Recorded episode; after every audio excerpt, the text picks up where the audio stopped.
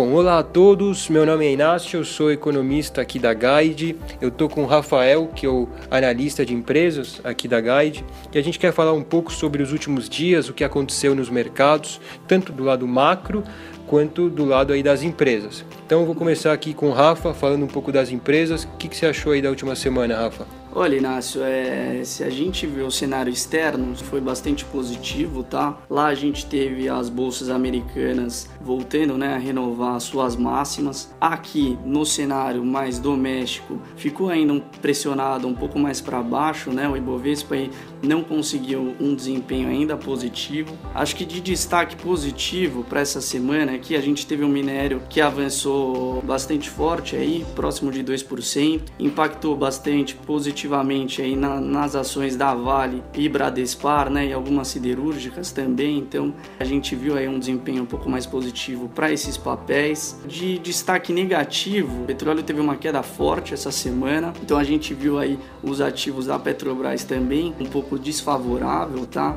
Alguns papéis também relacionados à política local, como o Banco do Brasil, a gente também viu alguma pressão aí para baixo, né? A gente ainda tem um cenário político bastante desfavorável.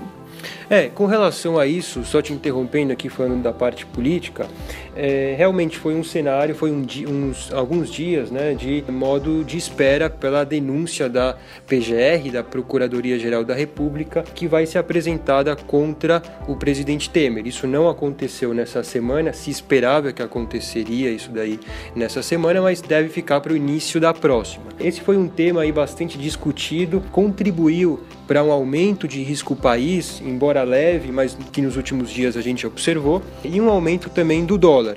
Então, foram dois ativos que reagiram a essa incerteza política nos últimos dias, né? Bom, e aí do lado macro, só para complementar o nosso comentário, a gente teve dois pontos importantes. Um, que foi ontem, na quinta-feira, o Banco Central soltou o seu relatório trimestral de inflação. Nele a gente pôde perceber que é sim provável que na próxima reunião do Banco Central os juros vão cair, porém numa intensidade menor do que a que vinha sendo praticada. E o outro ponto foi a inflação que saiu hoje na sexta-feira, o índice IPCA 15 de junho, que mostrou uma inflação fraca, porém não tão fraca quanto o mercado esperava. Então a gente tem sinais que a inflação dá espaço para que o Banco Central continue a cortar juros e possivelmente numa intensidade menor do que a que vinha sendo praticada, dado o risco político que a gente está observando. Bom, acho que esses foram os nossos comentários aí da semana que passou. Obrigado a todos e até o nosso próximo podcast.